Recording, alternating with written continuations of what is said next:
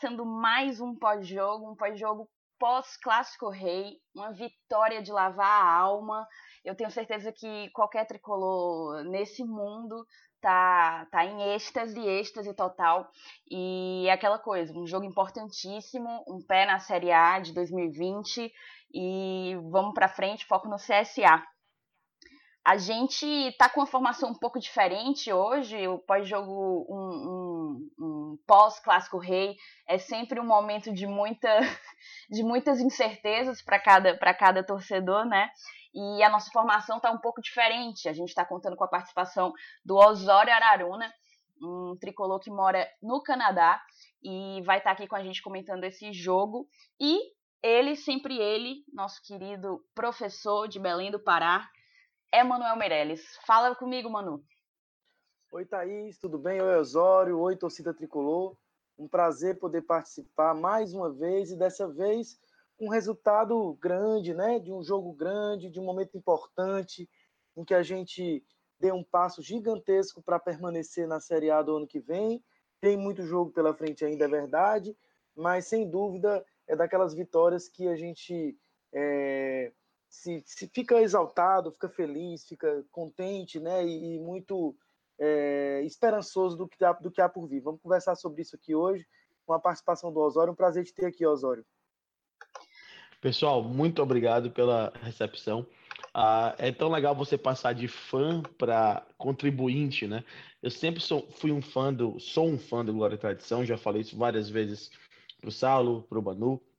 Sou amigo dos meninos há muito tempo. Thaís, que prazer te conhecer aqui, poder falar ah, finalmente contigo aqui. E a gente vai, nesses próximos minutos, conversar um pouquinho mais sobre o jogo. Aí vocês já estão falando que é quase 11 horas da noite, né? Aqui são 5h47 da tarde ainda, tá? Tem bastante tempo, o podcast pode ter 5 horas aqui que tá tranquilo. Um prazer falar com a Nação Tricolor também. Massa demais, Osório. Muito feliz de estar podendo contar com a tua presença aqui. Seja bem-vindo ao Glória e Tradição. É, mas, galera, antes de entrar no papo do jogo, é, que a gente vai falar muito de futebol, mas eu queria trazer um assunto que me incomodou um pouco. E ele é um assunto, digamos assim, que ocorre dentro do futebol, a gente viu ocorrer hoje dentro do futebol, mas tem ocorrido bastante é, fora das quatro linhas, né? E eu acho que vale a pena a gente conversar, que é sobre censura. É, no caso, a gente tem visto a arbitragem do, Brasil, do, do Campeonato Brasileiro, a arbitragem do Brasil, de uma maneira geral, errar sucessivamente, é, normalmente em favor dos times de maior tradição, digamos assim, Série A, de maior camisa, maior poder financeiro, né? E a gente pouca coisa pode fazer. Os nossos dirigentes, os nossos jogadores reclamam e são punidos. É, a gente não reclama em frente da TV, manda ofício para a CBF, reclamando ou pedindo para um árbitro não ser escalado, nada acontece, não somos ouvidos. Aí no momento em que a torcida, a principal lesada, digamos assim, a, a, quem, quem mais sente, né, quem mais sofre com os prejuízos dos erros de arbitragem, ela decide se manifestar, uma, uma manifestação inclusive muito pacífica, muito tranquila, uma faixa, pedindo para, pelo amor de Deus, parem de nos roubar, e o jogo é interrompido até que a faixa suma é, eu entendi aquilo como assim, nada, nada, nada pode ser feito. É algo, é um sistema, sei lá, muito maior do que nós, e, e, a gente só nos resta nos calar, digamos assim. Foi essa mensagem que o árbitro da partida de hoje é, me passou. E eu queria que vocês comentassem um pouco sobre o episódio de censura de hoje. Tu primeiro, Manu. Eu, eu sou, eu sou plenamente de acordo com você. Aliás, não só eu, né? No próprio, na própria transmissão, é, o comentarista do Sport TV, o Sandro Meirahit, estava é, tava comentando exatamente isso, que a CBF dá essa orientação ao árbitro, mas que ele considerava um absurdo não poder haver sequer uma manifestação daquele tipo. Ninguém estava sendo é, chamado de ladrão, ninguém estava tendo sua honra é, atacada, né? mas a torcida estava demonstrando ali onde ela pode demonstrar de uma maneira que não atingia ninguém, a sua insatisfação. Qual é o problema disso? É, eu acho que é, isso é um pouco um reflexo de uma, de uma comissão de arbitragem que não se permite sequer ser questionada, né? A ponto de o Marcelo Paes estar suspenso nesse momento, o Fortaleza ter sido condenado a pagar uma multa na última sexta-feira. Então, você é prejudicado, com ou sem intenção, mas você é prejudicado, e você não pode sequer expressar o seu descontentamento a esse respeito. Se isso, é, se a gente está num país democrático, afinal de contas, qual é o mal que isso faz para o desempenho do futebol? Por que, que a gente não pode expressar esse tipo de descontentamento? Então, realmente é um absurdo, né? Assim é. como é, eu queria também é, expressar aqui uma situação de um servidor público e uma criança que foram feridos com bala de borracha no setor prêmio hoje, porque é, a polícia estava jogando spray de pimenta num torcedor lá, que estava fazendo um gesto para do Ceará. Um, um, um, cara que não tinha nada a ver com a situação, que é servidor público, foi se levantar só para pedir para o cara que estava jogando spray de pimenta ter cuidado, porque tinha famílias ali. E ele disse, cara, ele nem me ouviu. Ele já foi logo, eu ouvi a entrevista dele na rádio. Ele já foi logo jogando, é, atirando em mim uma bala de borracha. Pegou, ficou com é, as duas pernas feridas por causa disso. Tem foto aqui no site do Jornal o Povo. E uma criança de 11 anos também foi atingida. Isso é um absurdo, é um absurdo. A gente já discutiu aqui que a polícia ou, ou os órgãos de segurança, nesse caso foi um guarda municipal, não tem preparo para lidar com gente, infelizmente. E um dia a gente ainda vai gravar um programa especial a esse respeito. Eu queria é, corroborar com o teu protesto e acrescentar esse, que eu também acho. Você sai da sua casa, se expõe a esse tipo de situação para passar por isso, então é um absurdo. Com certeza. Perfeito. Isso, inclusive, isso, inclusive é, vai voltar a ser um assunto pra gente, né, Manu? Eu tava voltando para casa e apenas vendo que cenas lamentáveis estavam ocorrendo lá no Castelão, enquanto eu estava no trânsito é, um conflito, uma confusão que houve a, da torcida do Ceará com, com a polícia também. Então, com certeza, isso é uma pauta que a gente tem que trazer para o Glória. E tu, Osório, o que é que tu achou desse episódio lamentável da arbitragem do jogo de hoje? Thaís, Manel, uh, eu sou. Uh, eu tenho uma plena convicção de que qualquer censura por si só ela já está errada. Tá? A palavra censura por si só ela já traz muito, muito sofrimento e muito e muita injustiça por si só, tá? Independente de qual seja a sua posição política, independente de qual seja a posição partidária, qual seja a sua posição, posição em, em qualquer coisa. A censura por si só ela está errada. Então, se eu, por exemplo, se eu não gosto do que alguém que é contrário a mim fala, eu preciso dar o direito de fala àquela pessoa. Eu preciso dar o direito que aquela pessoa se manifeste. Da mesma forma, eu preciso ter o direito de mani me manifestar, mesmo em um ambiente em que a maioria das pessoas pense diferente. Isso faz parte da democracia, isso faz parte da boa convivência, isso faz parte da humanidade. A censura por si só já está errado, ponto. É assim que eu penso. A partir do momento que a gente leva para um estádio de futebol, que é um ambiente extremamente democrático, ela está errado ainda mais, tá? Se a gente pensa que a gente está falando de uma torcida se manifestando contra uma instituição privada que notadamente é corrupta e a gente está falando de uma manifestação democrática do povo de uma torcida contra essa instituição. A partir do momento em que a polícia precisa proibir isso, já começa, já começa a estar errado, tá? Eu lembro de uma manifestação da torcida do Corinthians, se eu não me engano, em 2016, que eles levaram uma faixa dizendo CBF, Federação Paulista de Futebol, vergonha do futebol. E a polícia ordenou que a torcida do Corinthians retirasse essa faixa também. A torcida do Flamengo recentemente também reclamou com a CBF eu não entendo por quê, porque, enfim, a CBF geralmente favorece o Flamengo, mas isso não vem ao caso. É, mas eu quero dizer é, as pessoas precisam ter o direito de fala. A gente precisa uh, uh, dar às pessoas o direito de, de, de se, uh, de se pronunciar, tá? Então, eu sou totalmente contra, eu fiquei extremamente envergonhado com a atitude do árbitro. Eu entendo que o árbitro, na verdade, Thaís e Manel, eu entendo que o árbitro está cumprindo uma recomendação, é claro, eu entendo isso, mas a recomendação está errada. Se a gente parte da CBF e a gente entende que a CBF precisa mudar a imagem dela perante ao público, que é uma imagem de uma instituição corrupta, de uma instituição corruptível, pelo menos, né?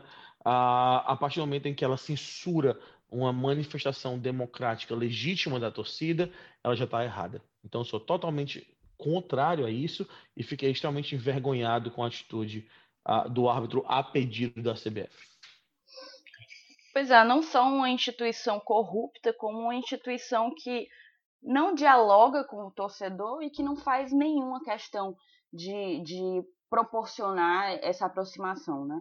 É, a impressão que eu tenho é que a CBF está cada dia mais aumentando o abismo dela com a população que consome o futebol, que vai aos estádios e que, e que vive o futebol, né? Mas, Mas enfim. Esse pessoal não está nem aí para isso, não. Público que consome, pessoas, burocratas da CBF não querem saber disso, não, mulheres. Querem saber de vender a seleção para jogar é, em tudo que é país do mundo e encher o rápido de dinheiro com isso. Infelizmente, eles não têm preocupação com o torcedor, passa longe, longe, longe da cabeça deles. Infelizmente, eu concordo com você, mas acho que isso não é uma questão para eles. Não, eu concordo. Pode dizer, Osório. Des, desculpa, Thais, interromper. Mas é só, continuando no que o Manu estava falando, a gente está falando de uma instituição que tem um presidente que não podia ir para uma reunião uh, em outro país porque não tinha passaporte, né? Porque não tinha, não tinha permissão da polícia de sair do país. Então, assim, a gente está falando de, de, uma instituição que não, não aceita uma, uma crítica. A, primeira que ela não faz uma autocrítica, mas ela não aceita uma crítica externa, enquanto seus comandantes eles são questionados pela justiça. Né? Então a gente, é, eu concordo plenamente com o Manu está falando, elas não tão, eles não estão nem aí. Eles colocaram um, um, um, presidente de muleta, enquanto o outro era preso, vamos, digamos assim, e continua, continua recebendo altíssimos valores, continua recebendo altíssimos con contratos e a, a, banda continua. Então é, é, é, muito lamentável que a gente tenha que hoje aqui estar tá falando, antes de estar tá falando do jogo, que foi uma coisa sensacional, mas é extremamente oportuno, Thaís, a tua, a tua a inserção aqui no programa de falar da, da faixa, porque foi um ato extremamente lamentável, né? Foi, foi uma demonstração clara da torcida, uma demonstração extremamente uh, uh, franca da torcida e que foi censurada, infelizmente. Não, pois é, eu concordo plenamente com vocês. O, o Manu falou em bom português o que eu penso da CBF. E a questão é justamente essa. O brasileiro, a gente sabe que o futebol, ele é, no Brasil, uma ferramenta de é, mudança social, né? Tanto em termos de comunidades como para quem, quem consome, para quem vive o futebol. Então, é, é um esporte que alcança todas as camadas, é um esporte muito popular. E a instituição que gerencia o esporte no Brasil não faz a menor questão de ser uma instituição popular tal qual o esporte é. Mas enfim, é, fica aqui a nossa o nosso descontentamento, a nossa indignação para o episódio de censura que a torcida do Fortaleza sofreu hoje. Vamos para o jogo.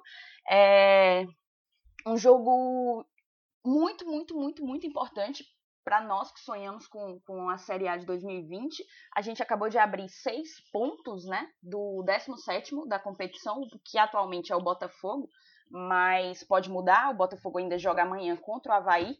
Mas mesmo, vamos supor que mesmo com a vitória do Botafogo, a gente fica com o 17 sendo o Fluminense, com 34 pontos. A gente fica 5 pontos acima da zona e, e, é uma situação um pouco confortável. Não confortável, mas é uma, uma situação um pouco mais confortável, é, principalmente considerando que a gente encara o CSA no próximo domingo em casa. Mas vamos lá para o primeiro tempo começando pela escalação, a gente viu um pouco do que é do que é a rivalidade Fortaleza-Ceará.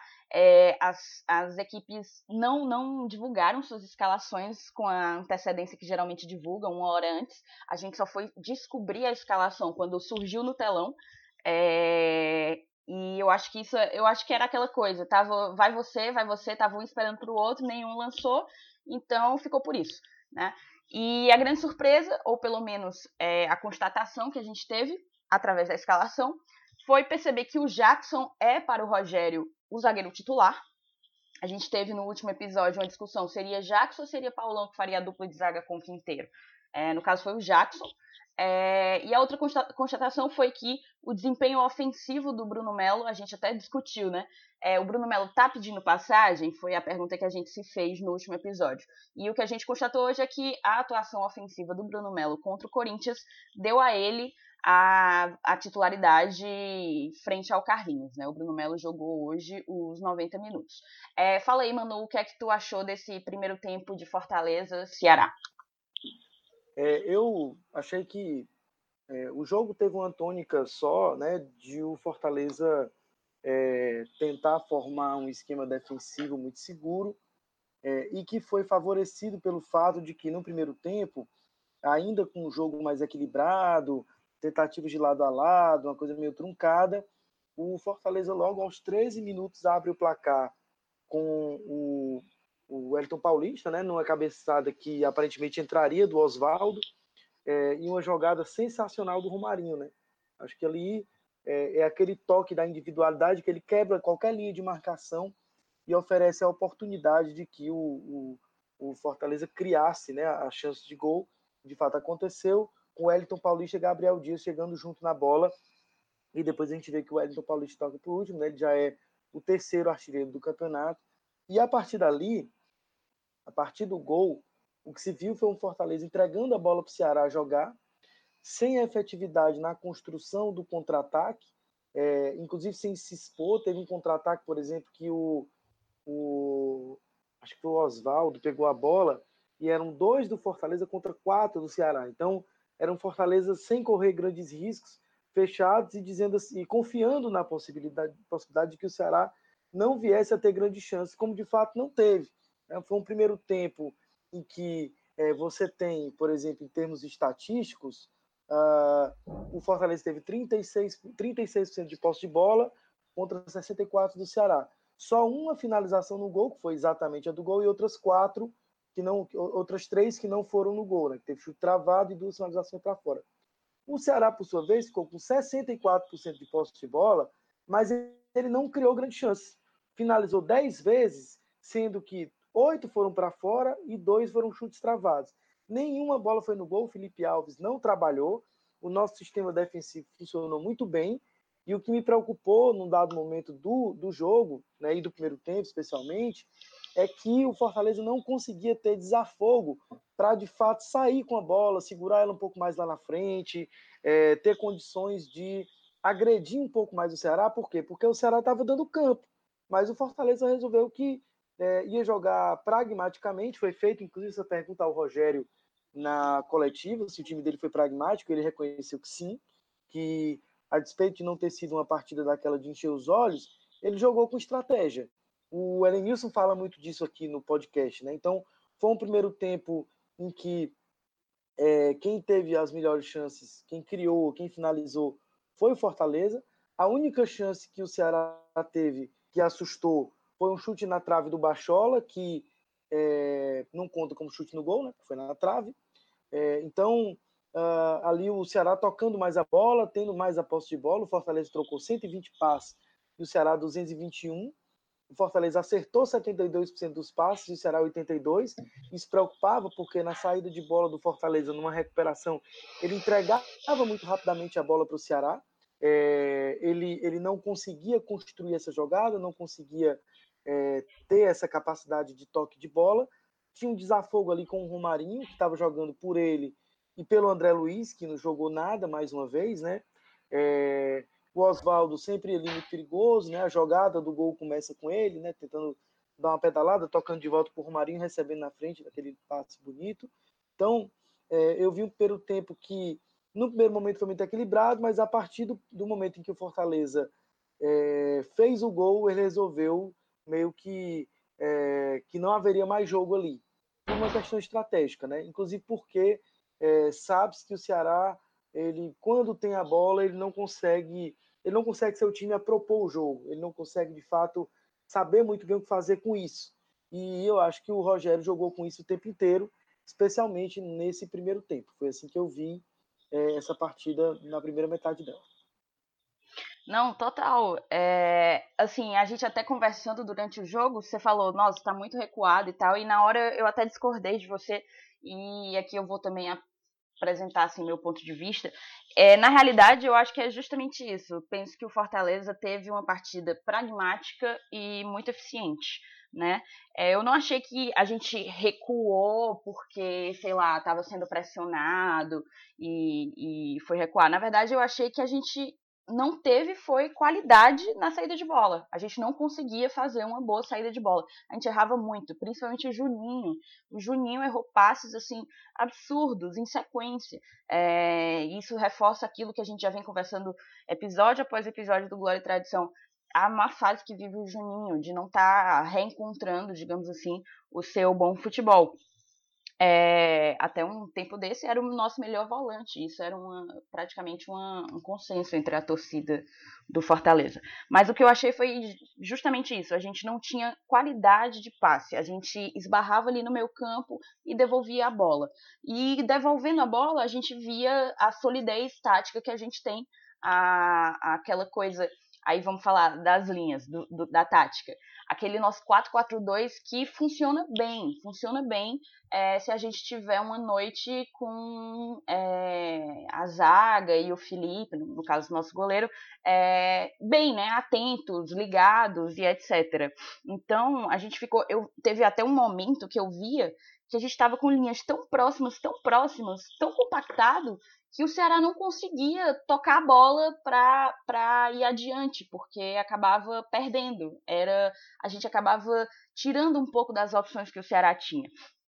Um outro, uma outra questão que, que favoreceu também o nosso jogo é a desorganização do Ceará. É incrível como o Ceará é um time desorganizado.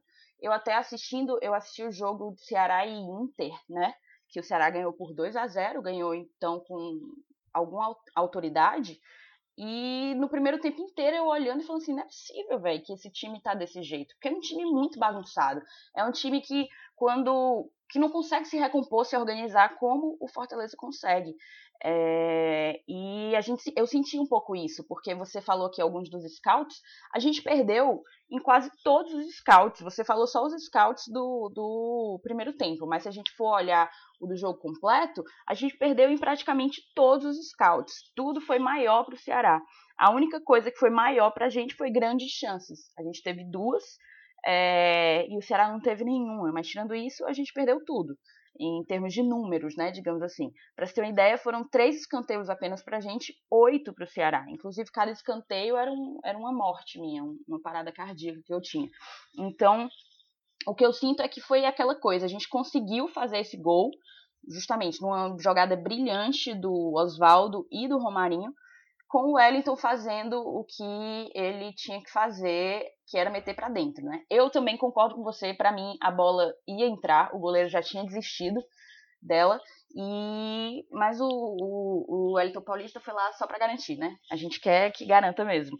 E uma, curiosidade que, que me ocorreu agora é que eu tive a oportunidade de, até coloquei no meu Twitter, eu tive a oportunidade de conversar com a Yara Costa do jornal O Povo e ela me perguntou, dentre as coisas que ela me perguntou, na verdade não só com a Yara, também falei com o Foodcast, é, o Lucas Mota do Foodcast do o Povo. Eles me, eles me perguntaram quem que você acha que vai ser decisivo? E eu falei que achava que o Romarinho e o Wellington Paulista seriam decisivos. E acabou realmente sendo. Eu colocaria também o Oswaldo, porque para mim o Oswaldo também fez uma grande partida.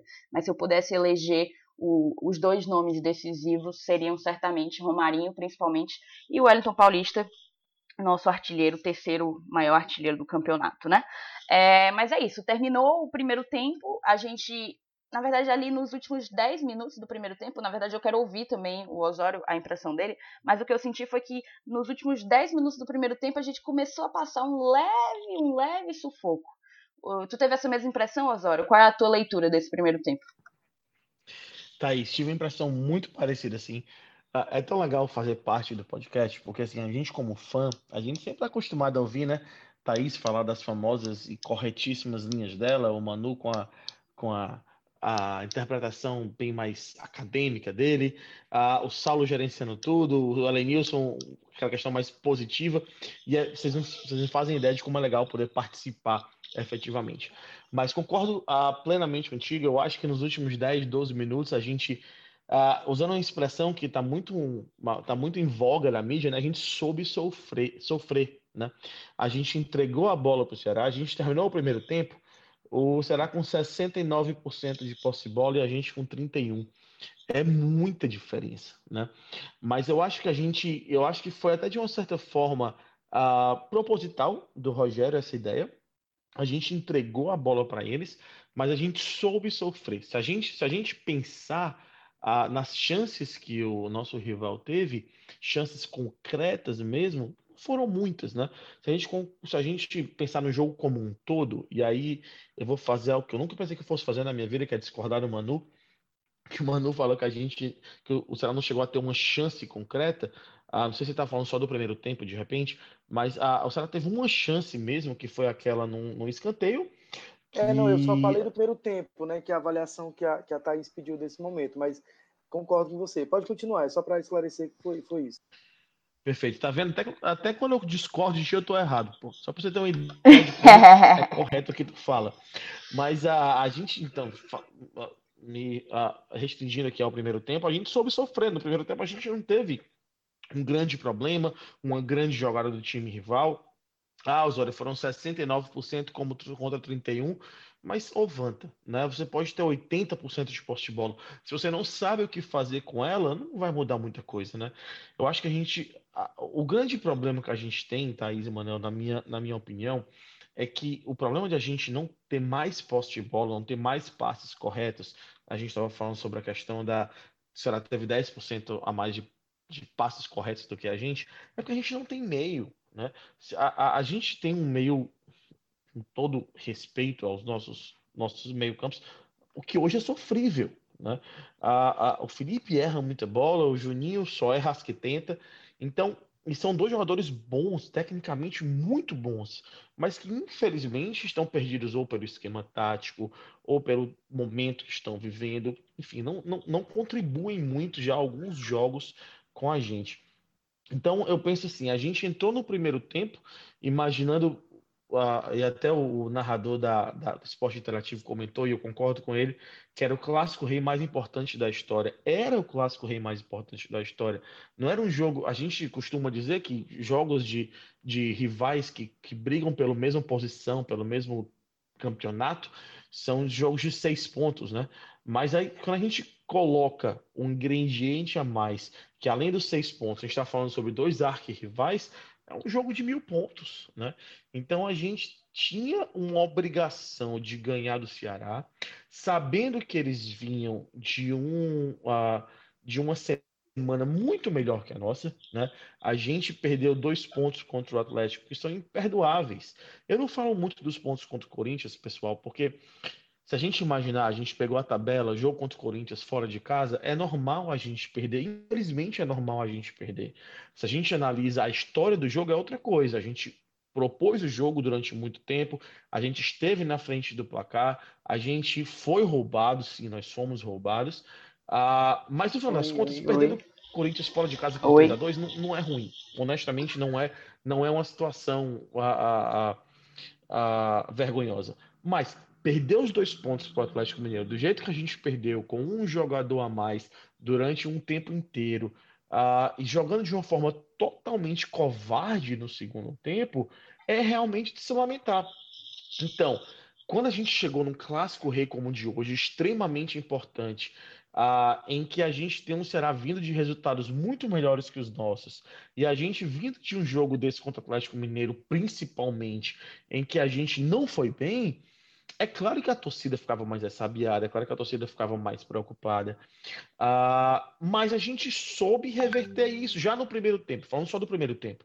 A gente soube reverter isso no primeiro tempo. Toda aquela tensão uh, de pré-jogo, de pré-clássico. Ah, as duas torcidas grandes, mosaicos lindos, os mosaicos tranquilamente.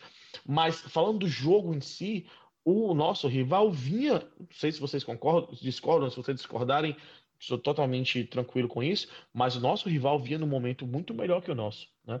E a gente saber reverter isso dentro de campo para que o primeiro tempo, que é, é um tempo extremamente importante para a gente, para que o primeiro tempo fosse a nosso favor, em que a gente soubesse sofrer, então acho que isso foi preponderante para o resultado como um todo. Tá? O primeiro tempo, um tempo que o Fortaleza esteve estabelecido, que o Fortaleza soube a sair no contra-ataque, que o Fortaleza soube entregar a bola para quem podia gerenciar um pouco mais a bola, eu acho que foi importantíssimo, tá?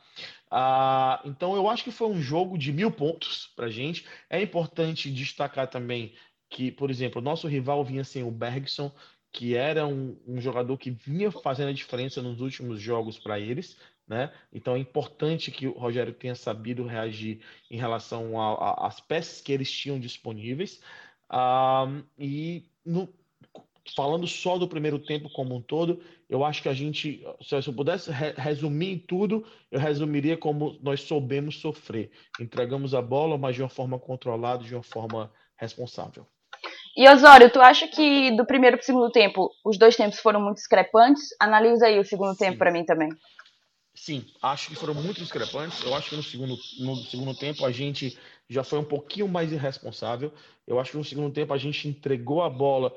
Se, ao mesmo tempo que eu falei que no primeiro tempo a gente entregou de uma forma responsável, eu acho, Thaís e Manel, que a gente, e principalmente a, a nação tricolor que está ouvindo a gente, eu acho que no segundo tempo a gente entregou a bola de uma forma irresponsável para o rival. Eu acho que eles tiveram muitas chances, muito mais chances do que a gente deveria ter dado, né? Uh, e eles são, e é um time, querendo ou não, é, é, nosso rival e tudo mais. A gente tem que entender que é um time que tem um poder de criação, não tem um poder de finalização. Isso é verdade, é um ponto crucial do rival, que eles não têm uma finalização muito boa, mas eles criam bem.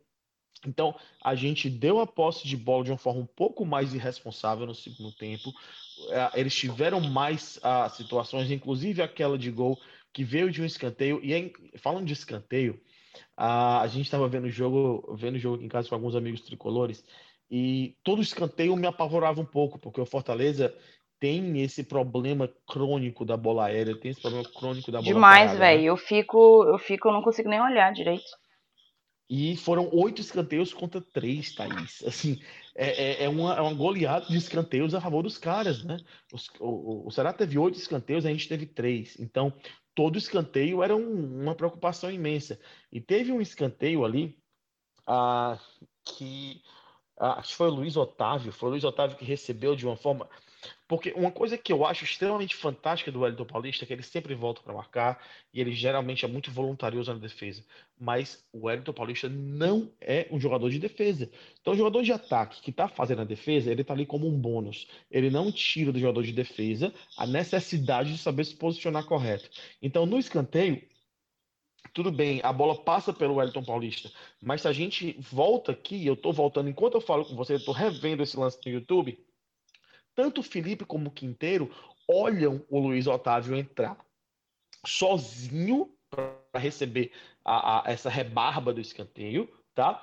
A, o Felipe coloca as mãos no, no coloca as mãos na, na cintura e o Quinteiro começa a reclamar com alguém, mas o Luiz Otávio entra sozinho. Então, se não é o Felipe Alves para fazer uma uma defesa assim extremamente difícil. E falando eu como goleiro em racha e, e outros jogos eu te digo que é uma defesa extremamente difícil que requer muita explosão.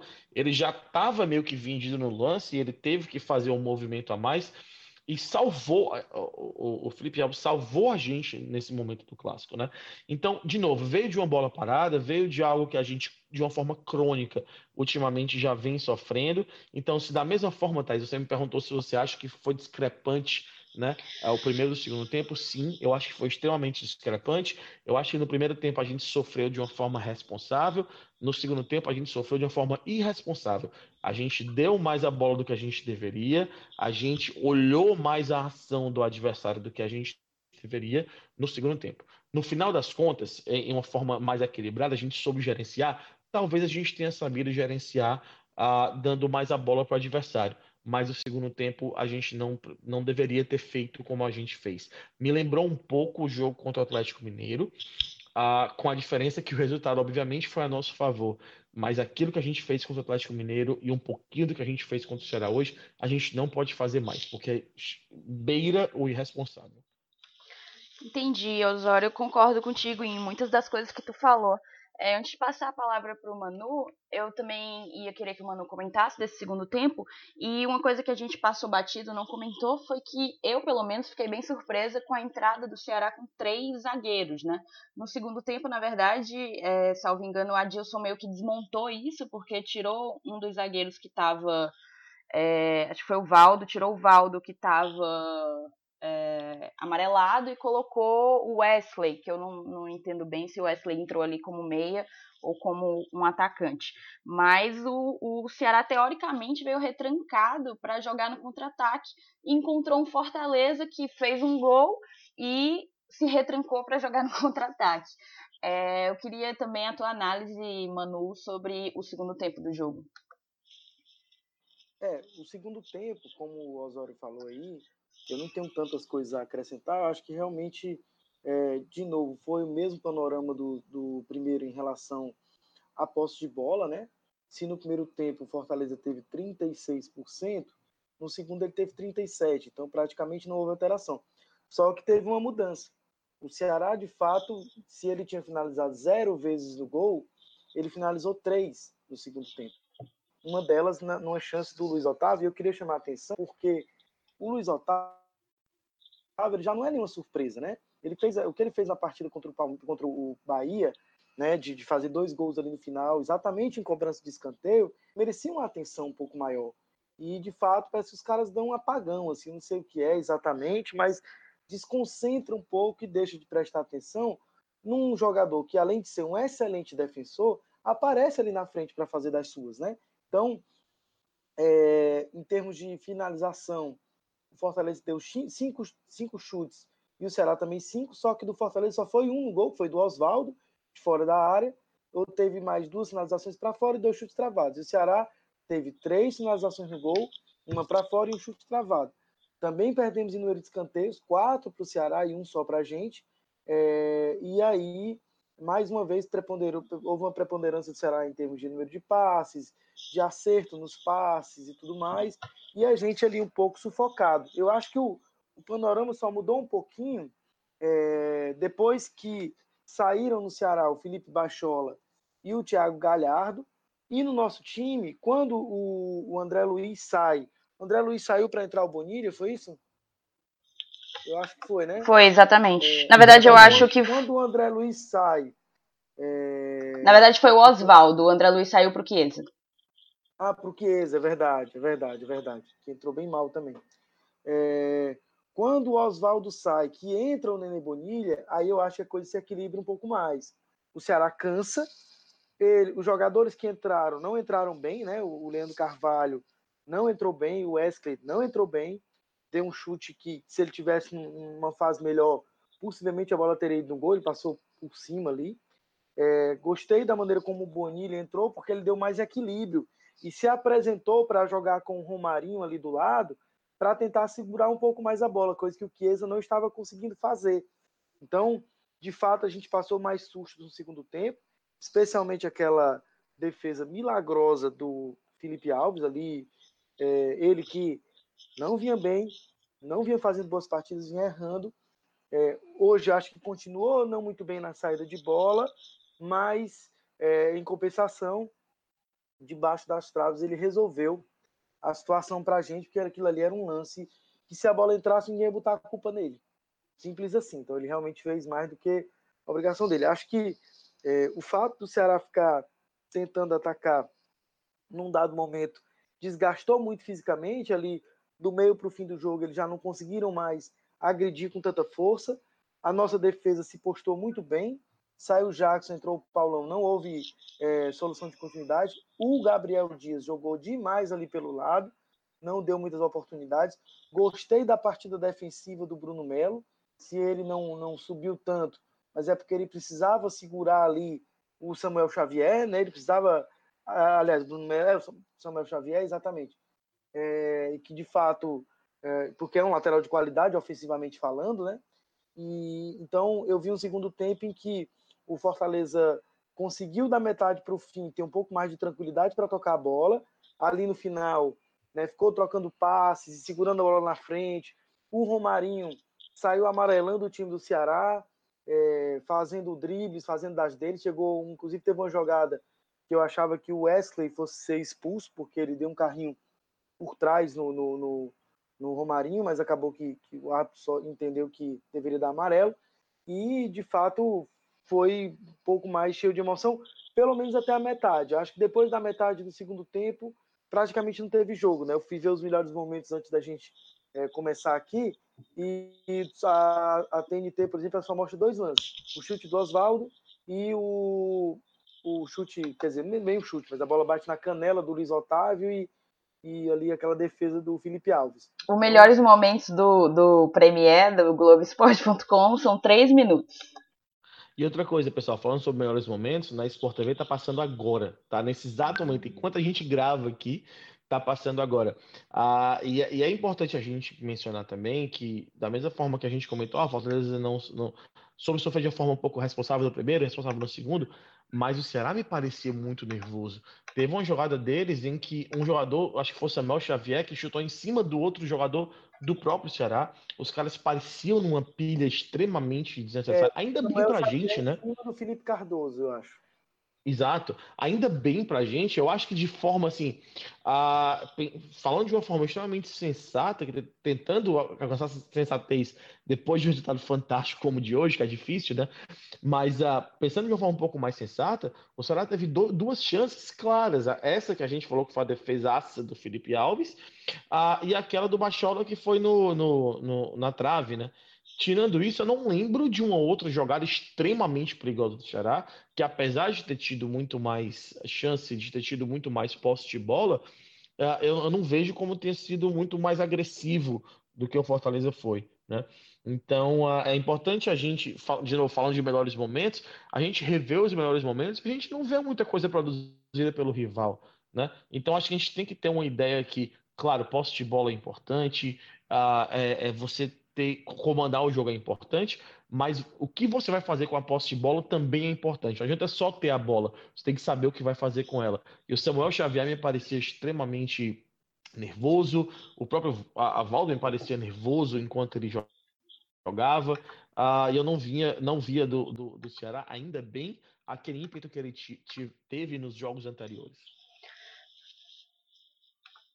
Total, concordo 100% com vocês. É, ia só reforçar algumas coisas, reforçar o que o Mano falou, a partidaça que o Gabriel Dias fez.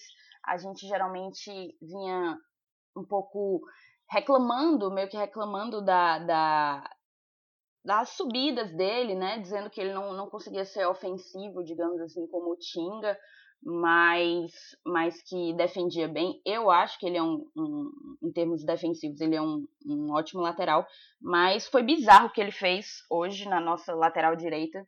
Bizarro mesmo, estava muito ligado, muito ligado no jogo, concentrado, ganhava todas as bolas, todas as bolas. Raríssimas vezes eu vi eu vi ele não ele não ganhar uma e merece aqui a nossa menção honrosa. É, eu acho que eu não tenho mais tanto a falar. Para mim, o que ficou desse jogo foi um jogo muito nervoso. O, o Osório estava aí falando do nervosismo do Ceará. Para mim, foi, concordo, o Ceará muito nervoso é, à medida como o tempo ia passando. Mas para mim foi um, um, jogo nervoso do início ao fim. É, bem a cara desses dias que antecederam o clássico, dessa tensão pré-maior clássico rei dos últimos tempos e, e etc. Então, que bom que o Fortaleza teve a maturidade para conseguir administrar né, essa pressão, esse nervosismo, conseguir administrar o placar depois de ter aberto e, e fazer um, um, e construir um resultado, né, que era o mais importante. Para mim, o que ficou foi a nossa eficiência.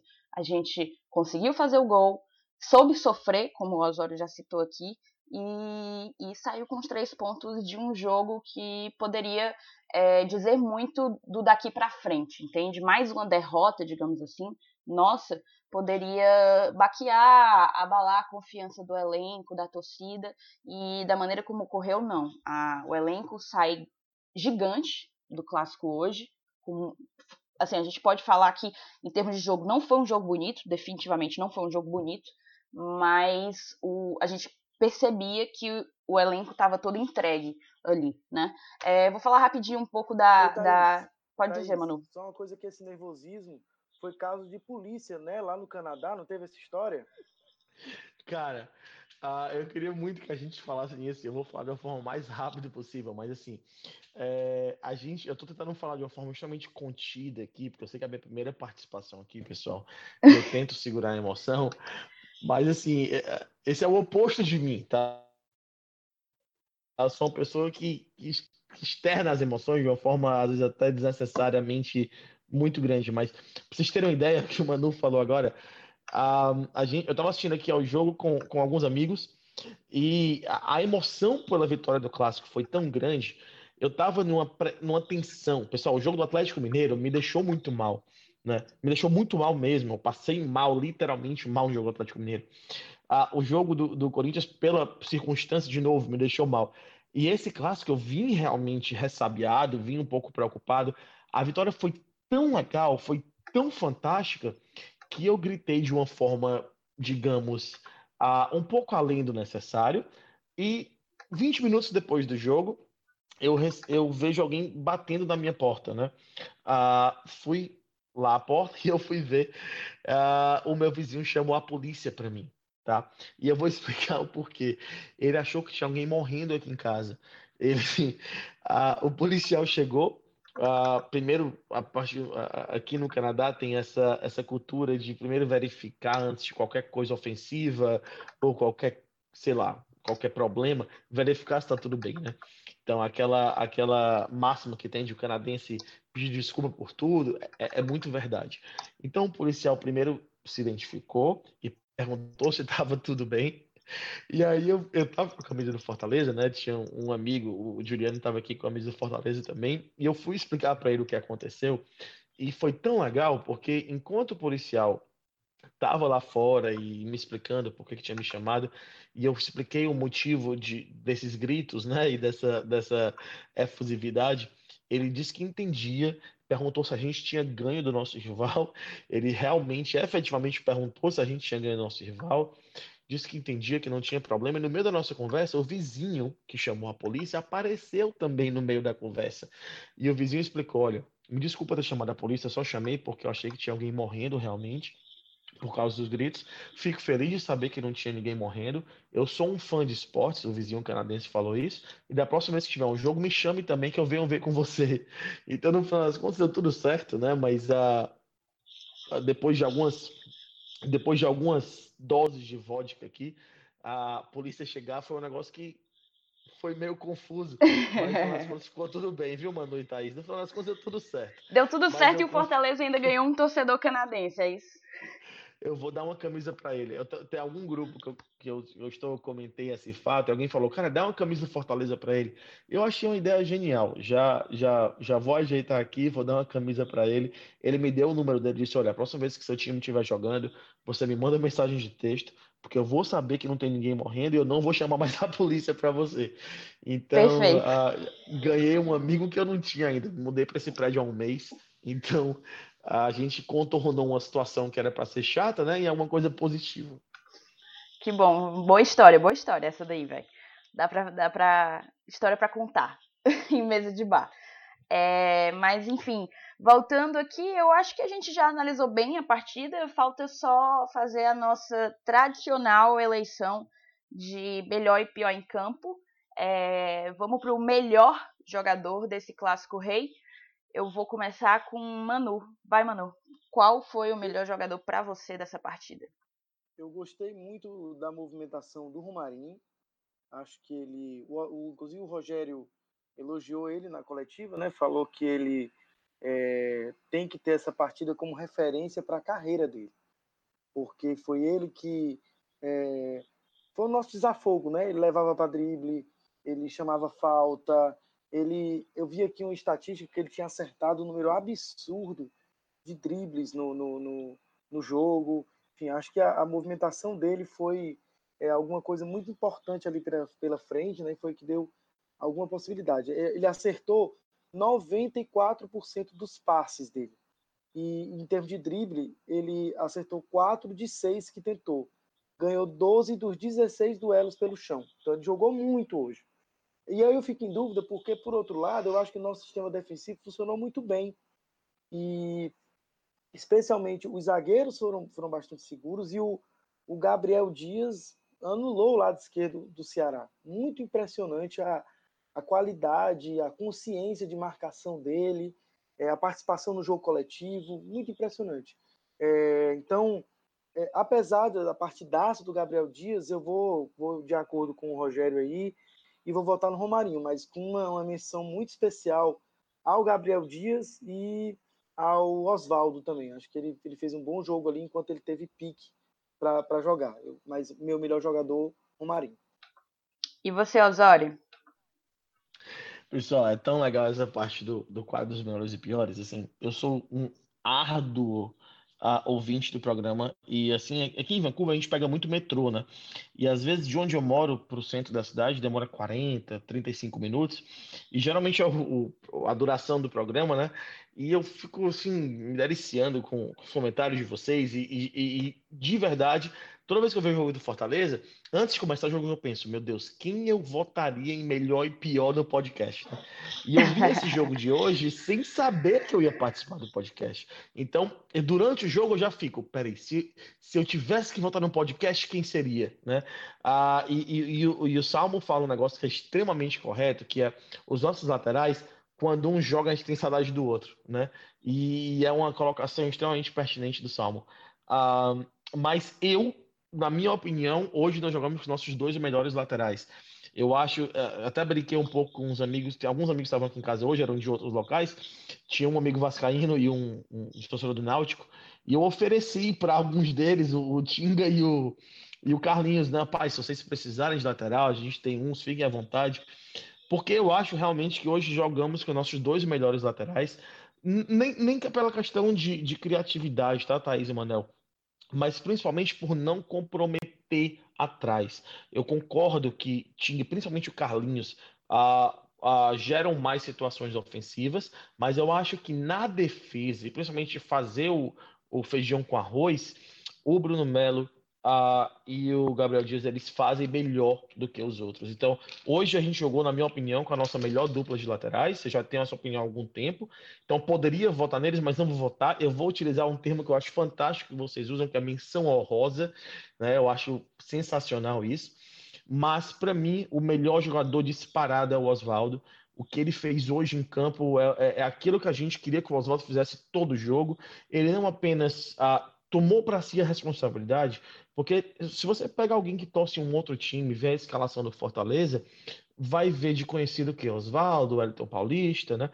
Ah, o Oswaldo tomou para si a responsabilidade, ele cortava para dentro, ele fazia jogada por fora, ele cruzava, ele corria, ele ah, fisicamente estava melhor do que nos outros jogos. Então, para mim, disparado o melhor foi o Oswaldo, com menção honrosa aos nossos dois laterais e um adendo doutor Paulão, ou como diria o Saulo, Paulo de Jesus, né? Ah, entrou muito bem, viu? Entrou focado, entrou. Muitas vezes zagueiro você fica preocupado que vai entrar meio frio, né? Nervoso. Entrou tranquilo e não comprometeu. Mas para mim o melhor do jogo, sem assim. E às vezes vocês falam quem foi o melhor do jogo, até comenta às vezes no, no privado, como no WhatsApp. Eu não concordo contigo, acho que você tá, tá, tá certo, tá errado sobre o melhor do jogo. Mas para mim, essa, sem sombra de, de dúvida, foi o Oswaldo. Massa, massa demais. Vou agora para mim, para o meu voto, né? Eu poderia votar no Oswaldo perfeitamente. Para mim, jogou demais, demais, demais. É incrível ver um, um, Eu não sei se vocês repararam em um determinado lance, eu não sei se passou na TV, na verdade, mas teve uma bola que eu não lembro quem que levantou para ele. Levantou meio alto, sabe? Foi um passe meio ruim. E, mas se ele conseguisse dominar bem, ele ia estar tá meio que com o corredor da lateral esquerda todo aberto para ele. É, só que ele não consegue, ele até chega a dominar, mas a bola escapa porque veio muito forte e bem ruim. E ele fica puto, ele fica louco, ele esmurra o chão, meio que arranca a grama, é, estica o uniforme e fica se esgoelando lá com quem deu o passe ruim para ele, que eu, agora eu, me fugiu é, da memória. Mas, assim, ele tava com muita vontade naquele jogo. E, e é muito doido, porque o Oswaldo não é mais nenhum menino, né? Ele não é mais nenhum menino e tava entregaço, ele tava inteiro ali. 110% de Oswaldo na partida de hoje. Mas também vou lembrar do Gabriel, que para mim foi incrível. O Gabriel tá num momento. É muito doido essa questão de momento no futebol, para mim. É, o Gabriel fez dois gols e, e, parece que isso deu uma confiança bizarra nele.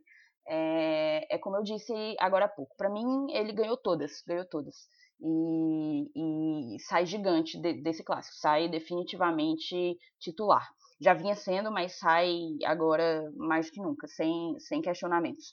Mas também vou acompanhar o Manu, e para mim, é, quem desequilibrou totalmente foi o Romarinho, foi o cara que é, tomou para si a, a, a liderança do ataque, que tentava fazer muito, muito, muita jogada individual, muito um contra um.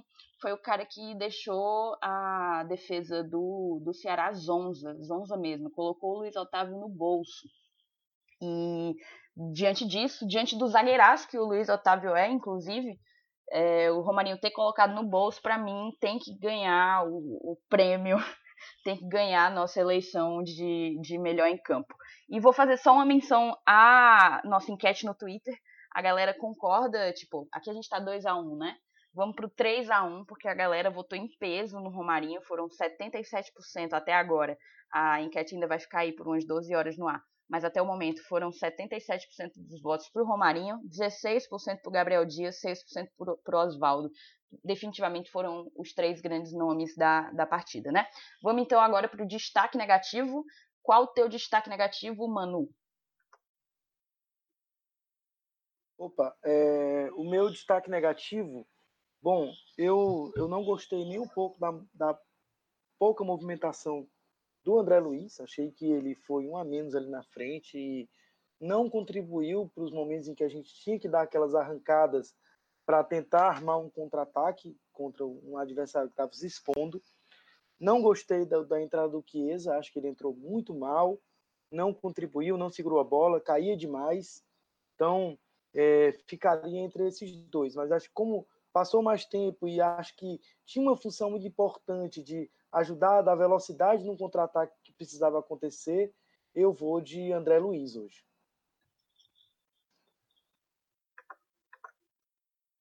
Massa demais, Manu. André Luiz, um voto para ele. E você, Osório?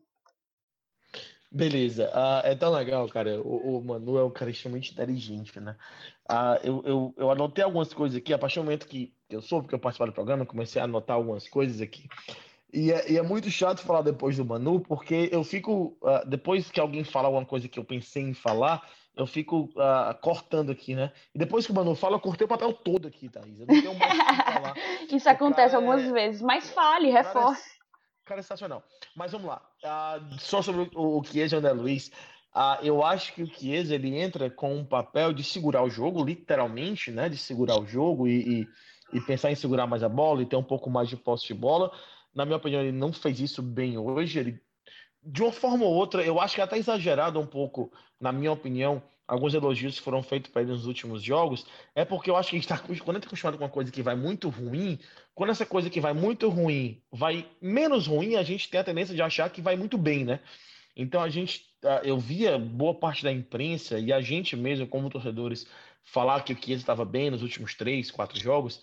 Eu não acho, eu só acho que ele estava fazendo menos ruim do que ele já fazia ruim. Mas a, a, o André Luiz foi muito apagado durante o jogo. A, mas, na minha opinião, e, e, eu sobre, sobre o melhor do jogo, tá só fazendo um adendo, eu me senti muito como o nosso amigo sátiro, é, né, o Elenilson, que geralmente o Elenilson ele é o que, que é, o, é o, o voltado por fora, né? E eu não tenho problema nenhum com isso. E eu acho que o Romarinho foi muito bem também. Eu acho que foi uma ótima colocação de vocês. Mas falando sobre o pior do jogo, para mim foi o Felipe. Tá? É, eu tenho alguns, na minha cabeça, algumas uh, rankings de como, eu vou, de como eu vou pensar que alguém foi melhor ou pior de alguma coisa.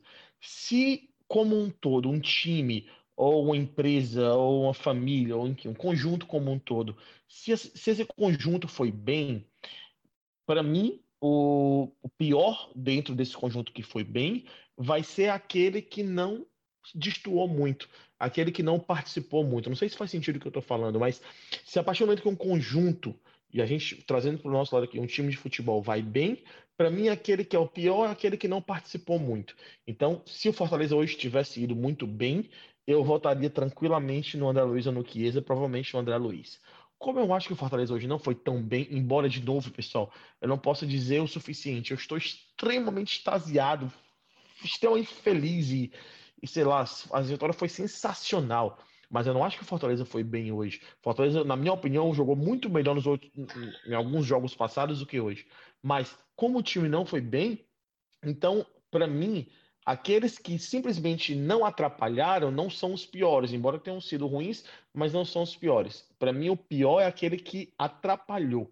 E para mim, o Felipe atrapalhou. Ele deu alguns passes errados, ele não voltava, não voltava na hora correta, principalmente nos escanteios, naquela agonia das bolas aéreas. Eu não vi ele com aquela presença de outrora. Então, para mim, na minha opinião, o Felipe foi o pior do jogo.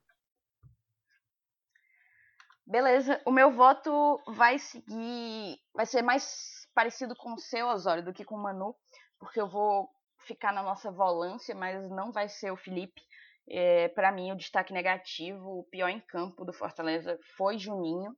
É, eu tinha olhado no intervalo que o, o SofaScore, ele tem um, nos scouts dele, ele tem uma, dos jogadores, ele tem uma opção lá que é tipo perda da posse de bola. E no intervalo, o, enquanto tinha um jogador com, sei lá, duas perdas, o Juninho tava com 12, 12 perdas da posse de bola, sabe? E para mim, a gente poderia ter construído mais, poderia ter agredido mais o Ceará se o Juninho tivesse em uma fase melhor, se hoje ele tivesse feito uma partida melhor. Então, para mim, ele destoou muito e meu voto vai nele. A gente aqui um empate um, um, um. Eu acho que isso nunca aconteceu, inclusive.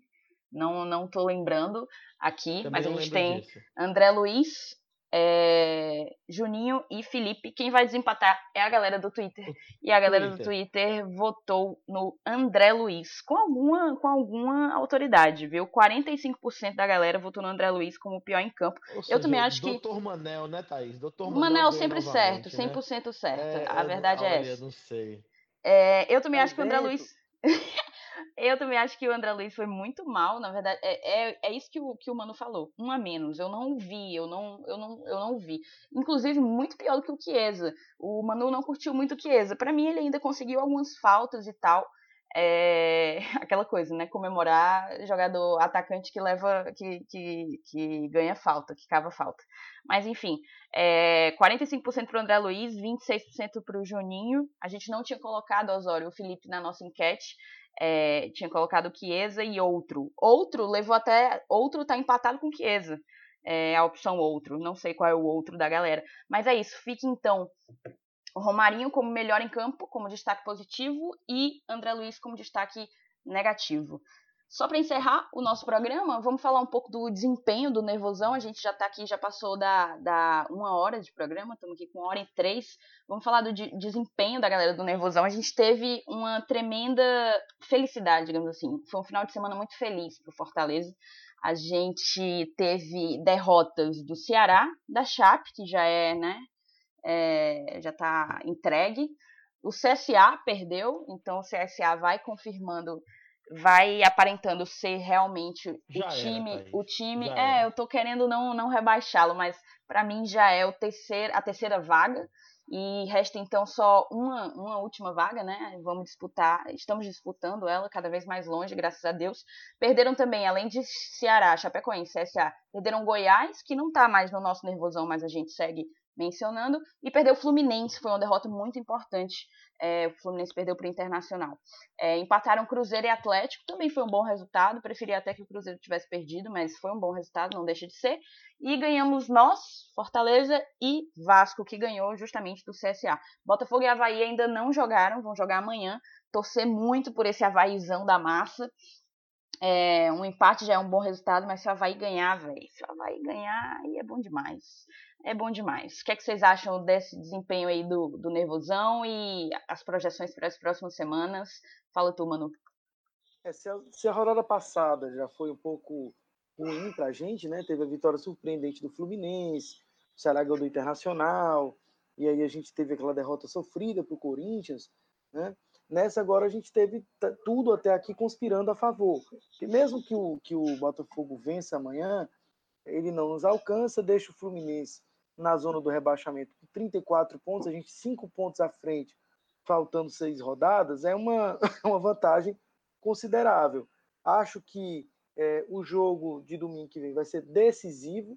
O CSA tem vendido muito caro suas derrotas, foi surpreendente ele perder de 3 a 0 para o Vasco hoje, teve até gol contra. Normalmente ele vende caro, no meio da semana ele perdeu para o Grêmio ali nos últimos minutos, né? Para o próprio Flamengo ele perdeu só de 1 a 0.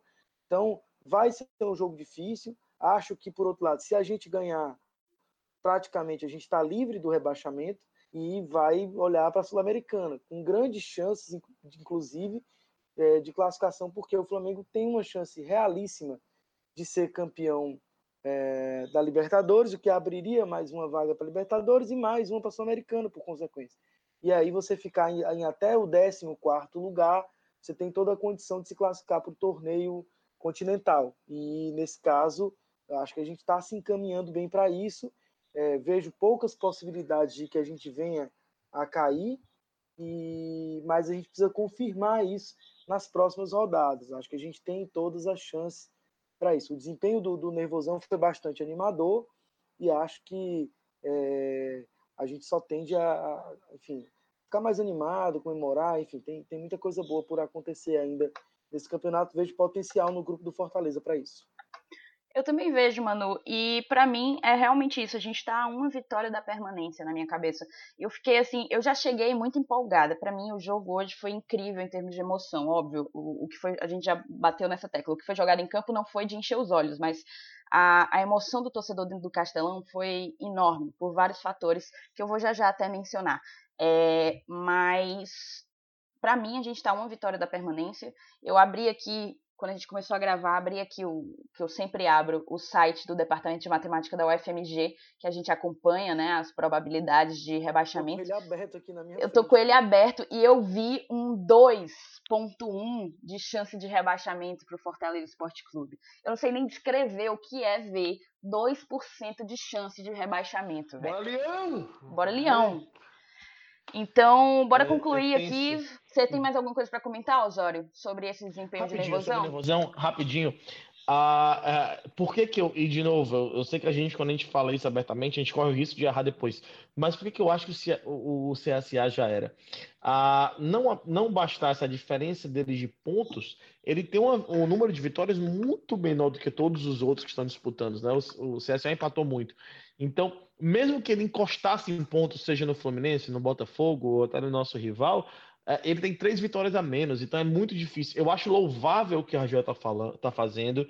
Ah, não, se eu, se eu tivesse que escolher, certamente não seria o CSA que eu escolheria para cair, mas eu acho honestamente que depois de hoje a gente pode dar o CSA como que já caiu. Né? Posso errar, posso, mas eu acho hoje, vendo hoje acho que o CSA já caiu, e essa última vaga a gente se vê cada vez mais distante dela. Eu dei esse grito de bora leão, porque você falando, Thais, me empolgou um pouco, porque me lembra como eu tava tenso antes do jogo. Você disse que chegou bem antes do jogo, né? Você chegou tranquila, né?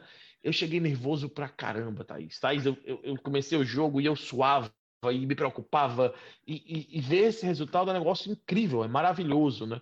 Aí vocês falam, poxa, tô com o site da matemática da FMG aberto aqui, 2.1%. Cara, que negócio fantástico, porque se o resultado tivesse sido o inverso, a chance de rebaixamento da gente era muito grande, né? Se a gente ver a tabela, é... então, enfim, foi um resultado fantástico, maravilhoso. A, o, a rodada inteira até agora para a gente foi sensacional. Vamos todo mundo amanhã vestir a faixinha do Guga e torcer pelo Havaí.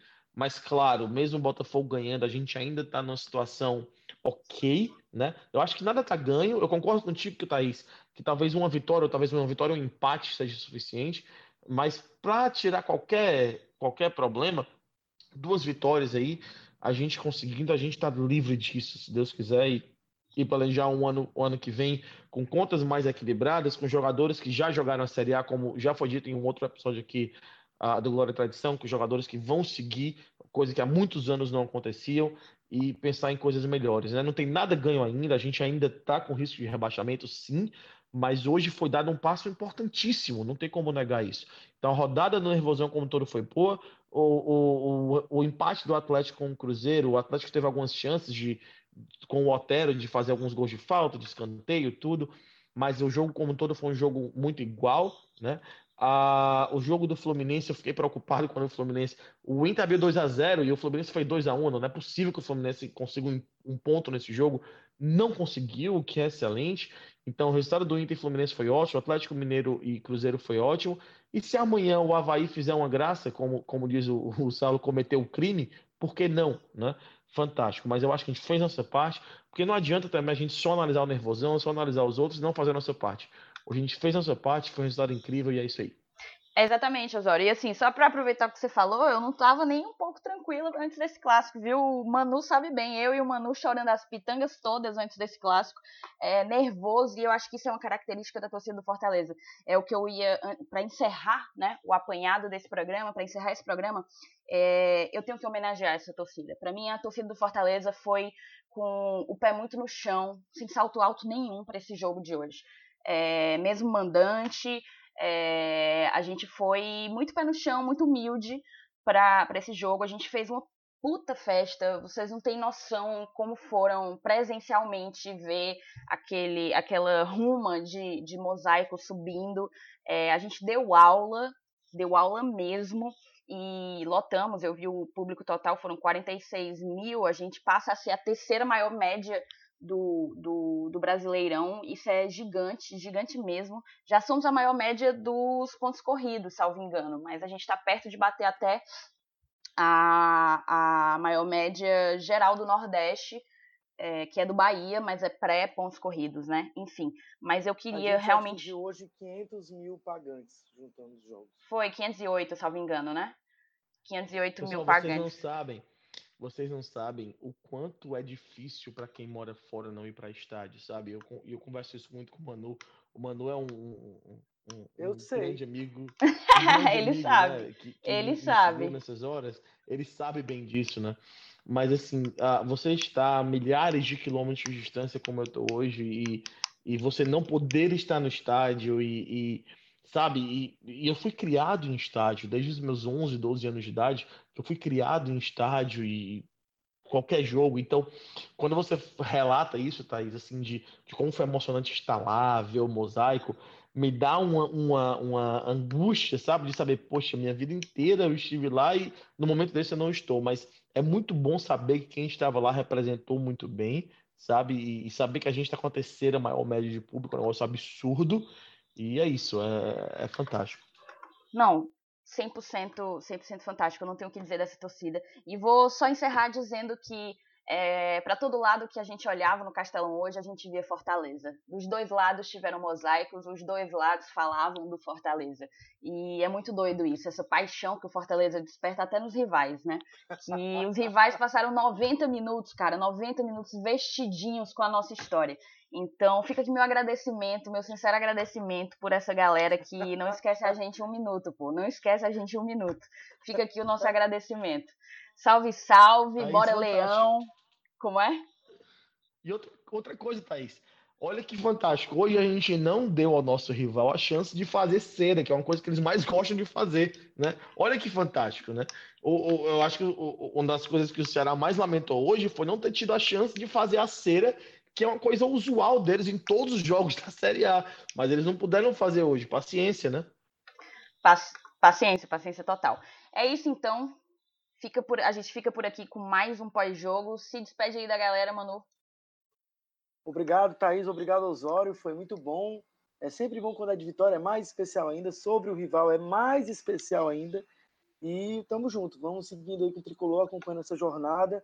O podcast vai seguir até o fim desse brasileiro, acompanhando essa trajetória de crescimento e de vitória do Tricolor de Aço. Grande é abraço, saudações tricolores, galera. Saudações, valeu Osório, seja sempre bem-vindo, tamo junto, bora Leão. Obrigado, Thaís.